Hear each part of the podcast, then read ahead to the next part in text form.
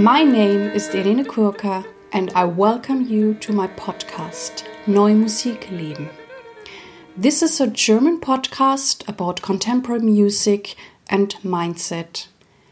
But once in a while, I do some episodes in English. I have studied classical singing, but I love singing contemporary music a lot. If you want to meet me or experience me in one of my concerts, please go to my website www.irenekurka.de. I will put this in the show notes for you. And also on this website, you can apply for my newsletter. In this podcast, I talk about themes and topics all around new music. I share with you behind the stage knowledge, insider knowledge, and I want you to bring closer the human beings out of the new music world. I'm very thankful for all your feedbacks and comments, and also very thankful that you tell your friends and colleagues about my podcast. Today, I have an interview for you with the composer and ensemble and festival director Gwyn Pritchard. We met at the Trinity Laban College in London. This beautiful college is right at the Thamesy. And we were in a practice room recording this interview for you. And I think you might hear sometimes the other musicians practicing. But I thought it adds a very nice atmosphere being surrounded by music and by musician. Hello, Gwyn, Gwyn Pritchard. We're sitting here now in a practice room at Trinity Laban Conservatory of Music and Dance. So, yeah, we're here right in the music and the art world. And I say welcome. Very pleased to be with you this evening. My first question for you is How did you find your way into new and experimental music? Well, very specifically, on one occasion when I was 16 years old, I went to a summer school to I thought I was going to be playing Mozart string quartets on the cello and that kind of thing. And there was a concert at which Messiaen was performed. I'd never heard anything like it before. It was the Quartet for the End of Time. And although I don't remain a huge Messiaen enthusiast, enthusiast to this day, I, at that time, was deeply struck with it and completely changed the sort of music I was trying to write. I have to say, what I was trying to write at that stage was pretty basic, um, but it's opened up a, a pathway, an avenue for me. I think, interestingly enough, when I was a student, I studied the cello, not composition initially. I, it was at a very conservatoire, at, at a very conservative establishment and any contemporary music was viewed with great suspicion. I was asked for Xenakis for the college library and was told this is a music college. Um, but that was 1960 something. And uh, I think partly in reaction against it, I was determined to, to wave the banner for contemporary music and got very interested in people like Boulez and so on at the time. That set me on a course which has continued through my life. And when did you start composing? well, I started composing when I was 12, but there were little melodies and pastiche piano pieces and things. A couple of them are rather beautiful, actually. I'm sometimes thinking, well, I wish I could write as, as, as like that right now. No, that's, I'm being facetious. Um, I started writing seriously when I was a student. A couple of those pieces that I wrote then are still performed. And then I went through a process of fairly rigorous self teaching and analysis in my middle, early to middle 20s uh, when I really spent all day analysing works by contemporary composers, people like young Birtwistle at the time, for example. And uh, that really gave me the foundation of my work as a composer ever since that period. What represents good new music for you? Oh, that's a billion dollar question, isn't it? I have a very personal take on this, which is I, I certainly like and believe in and aspire to write music where there is some kind of internal structure, organization, something that holds it together. I'm not saying it's got to be immediately accessible to analysis. I don't mean in that sense, I don't want the banality of something which wears its structure on the surface, but music which is there so that if someone were to find it in a thousand years' time, they would identify there is something going on in it which will give that piece its, its musical reality. And that's, in, in, in essence, what I, what I believe in uh, as the basis for good music, generally. And what are the qualities you most appreciate in performers you work with? Honesty. Quite simply that. I need players who, and I work a lot with performers, I have my own ensemble and so on, and they're terrific. Sometimes they're very honest with me and tell me when I'm um, not doing what they need me to do as a conductor. but no, more seriously, um, I like players who are, who are seriously committed to what they do, who are not doing it for the job, um, who are outstandingly good, I mean, really seriously outstandingly good, world class players, but who are not in any sense um, pretentious about it, who are committed to it and are dedicated to the process of making music. You know, I'm a singer, so I'm always like to ask. well, you're one of those, by the way. Thank you. Um, I often hear that for some composers it is difficult to write for the human voice. How it is for you, and what is special or challenging about it? Well, it's very special for me because my wife's a singer, and I absolutely love the voice and the repertoire. I'm also deeply critical of it. There are probably 80%, well, 70% of voices I can't stand. For example, I can't stand voices with very heavy, wide vibrato.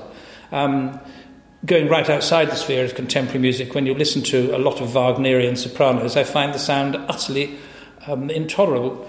But then you hear someone like Kirsten Flagstad from many years ago who sang Wagner with just as much power, but without a massive vibrato, and you realise how much more beautiful it is. This is a subjective response, of course. Um, I don't like th- unnecessary theatricization, which many singers bring to music. It, in some sense, the voice is just another instrument, although, of course, it's something else as well. Uh, but for me, it's, it's certainly something. I've not written a great deal for the voice, I should add. Not, not very much at all, but what I have written and what I would like to write, and hope I still will, is, is um, would be very much informed by my love of the voice and, and my interest in it. Does it help you that your wife is a singer?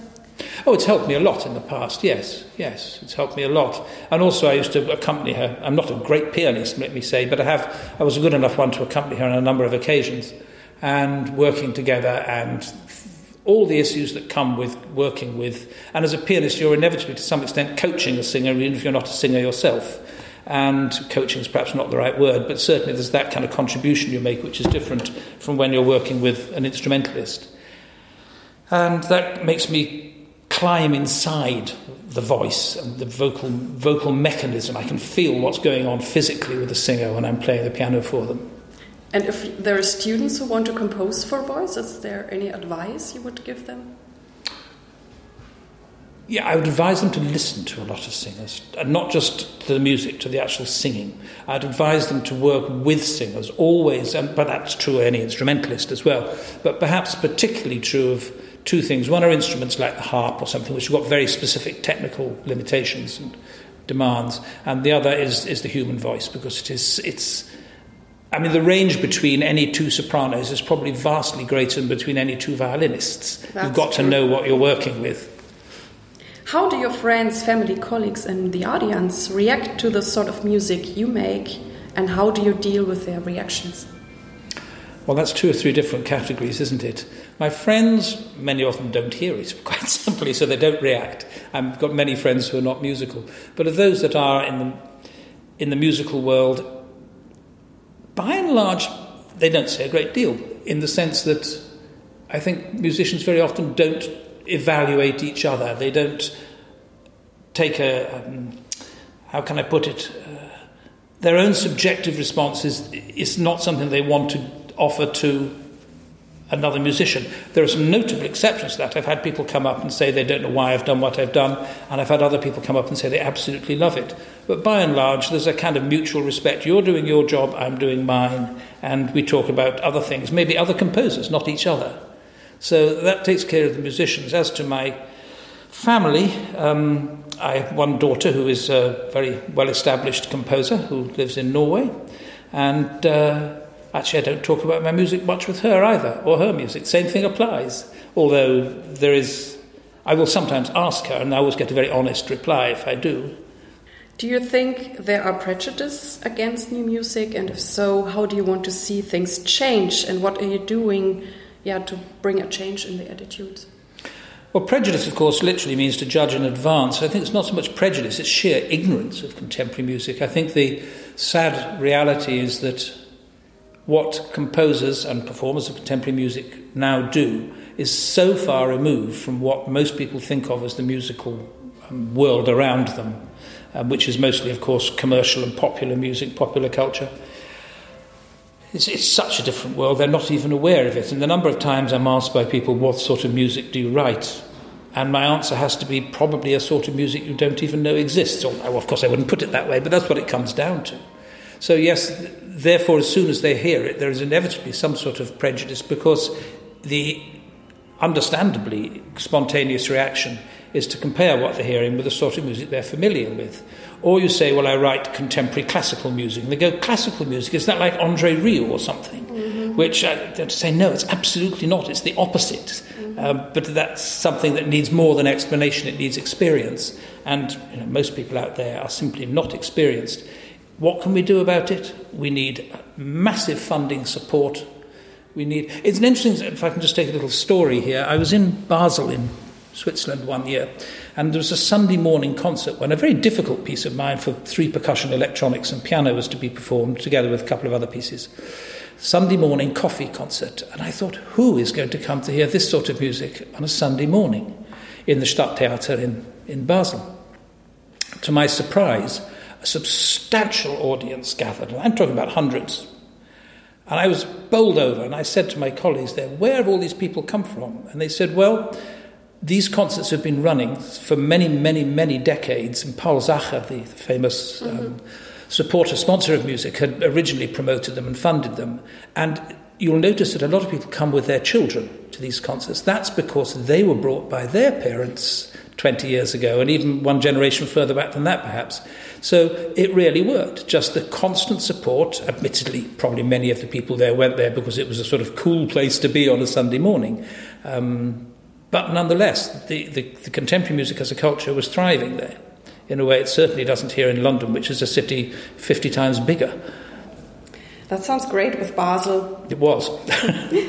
You're the founder of the London Ear Festival in London, and you started it in 2013.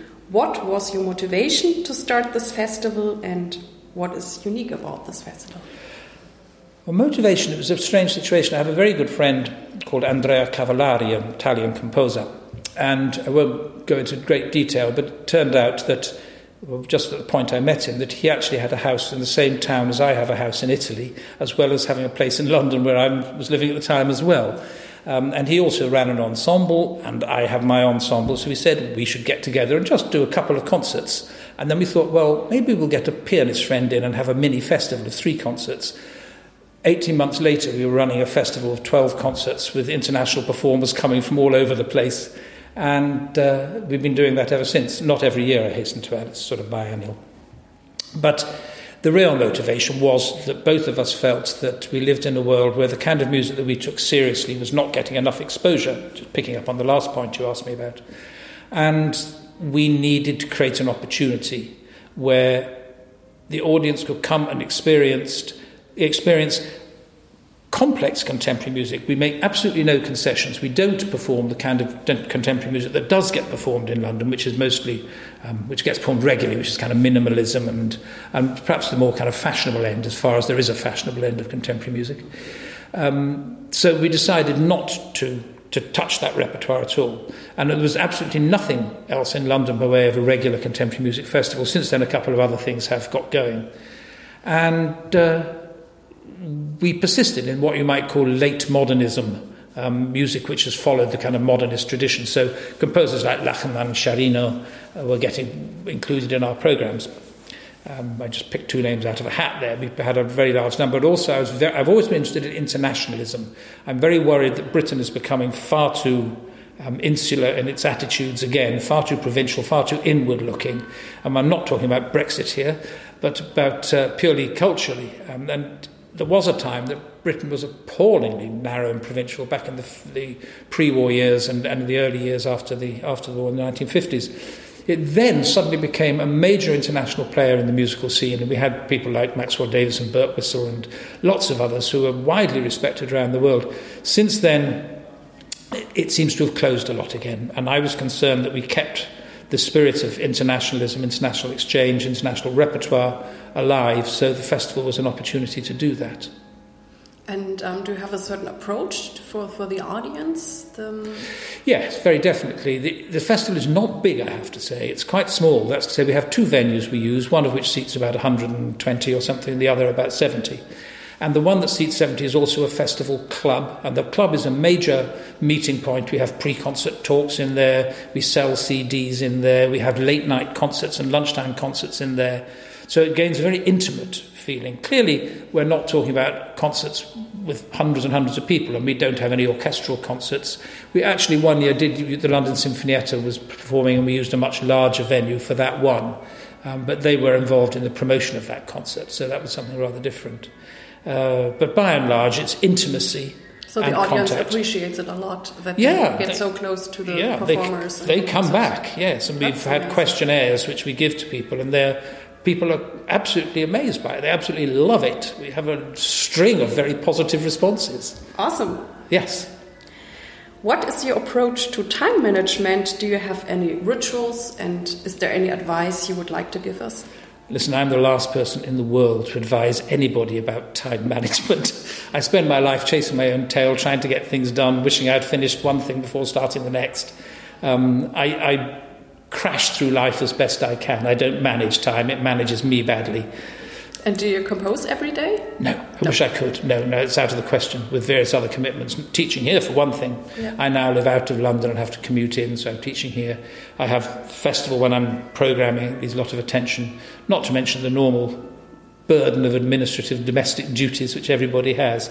I have tried going through periods when I do at least a little bit of composing every day, but it's generally speaking just not possible. Other times I compose every day and don't do anything else. I mean, last summer was a case in point where I worked obsessively on a number of pieces and everything else got behind, but at least I got the pieces done. what are you thankful for today? What am I thankful for? I'm just thankful that I have the, the, the creative energy that I have. I don't know where it comes from.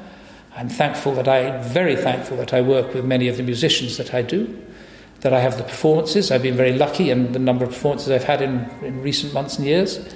Um, that's not a huge number, but it's certainly um, enough to keep the keep my me on musically on the move in every sense, physically as well as artistically. But uh, basically, yes, I'm just very very thankful that I, I still have that sense of burning. I was going to say ambition. It's not ambition. It's inquiry. It's wanting to know what I can do if I try doing something, what follows. I always feel when I start a piece of music, if I know what I'm going to write before I start, I've failed. I need to know how, where to start and not know where I'm going to end up. I like the idea of that ambiguity being built into the whole creative process. Who or what has played the greatest role in shaping you and what inspires you? Oh dear, that, there is that's a, that's a very tricky one. The greatest role. Do you mean purely musically, or? You can answer it I mean, any I, way you like. I mean, undoubtedly, my family has been a huge artistic influence on me. Not because we sat and talked about artistic matters, but because that I feel that the the the internal life that I lead within myself is is profoundly influenced by the emotions that are driven by my love of my family, which means a great deal to me. And I don't mean that sentimentally in any sense at all. Um, in terms of purely, purely musical influences, I think I, have never had a favourite composer. I've never had, I have favourite pieces or pieces that I admire particularly, pieces that inspire me, um, but the same composer may write other pieces that don't. So it's very hard to answer that specifically. What was the rest of your question? Yeah, who has played the greatest role in shaping you and what inspires you? What inspires me is never one single thing. I'm inspired to write a piece, any individual piece, by some idea, like, for example, um, something to do with the passage of time, or something to do with uh, suppressed energy, or the release of energy, or some conceptual thing of that sort, which I then try to turn into via techniques into a tangible musical process. And that's where my kind of inspiration comes from. It just comes from within my head. Now, that might be triggered by something really small. I give you a case in point. I've always, and I don't know why, been fascinated by the sight of disused railway lines running through the landscape with grass overgrowing them and so on. That sense of the linear, the rigid, set against the organic. It's, it affects me. It moves me. It, it, it really does affect me, actually. I'm quite, quite obsessed with it, that kind of thing. Traces of things. Um, and that's something that I would frequently try to, well, I don't even try, I find it drives me in, in a musical sense, inspires me. What does it mean for you to be true to yourself or authentic in the music business, and how do you keep true to yourself? I think the first thing is to have no expectations of other people's response. This year, last year, I've had quite a lot of performance of my music. Next year, I may have none. I'm not going to let that idea, I mean, I don't think it will be none as it happens, but it could be, theoretically anyway. And even if I thought it was very probable that I would no longer have the opportunities to, that I have now to have my music performed, I would feel it's extremely important to me to keep working. That's, that sort of musical integrity comes from commitment to your to my ideas and to the possibilities creatively of the ideas that are spinning around in my head, rather than trying to um, court success. And what does success mean to you? writing a piece which at the end of the day I think, I never knew I could have written that. what drives you forward? Do you have a vision? Just the things I've just said. It's the same thing. It's the yeah, same thing. Yeah. Okay. Yeah. Then we arrived at the last question, which is which tip would you like to give young artists? Well, it's probably the same thing yet again, isn't it? It's it's cannot be it sounds a bit of a cliche, but be true to yourself. challenge yourself. Don't be put off by imperfection. Imperfection is a terrific thing when we, when we are faced with some evidently incomplete situation. Then there's something to work on, something to, to apply yourself to, something to explore. Above all, explore. Um, that's, that's what I would, and I do, to, I have been doing today when I've been teaching composition here at the Conservatoire. It's exactly the point I try to push. Well, thank you very much for answering all my questions today, and I see you around. Thank you very much for asking them. It's been a great pleasure. I hope that this interview inspired you. I'm looking forward to your ideas and suggestions through email or Facebook. Thank you that you're here with me. I hope that you liked it and it inspired you. Thank you very much. I wish you all the best. Live your music, live your life, and see you next time. Yours, Irene.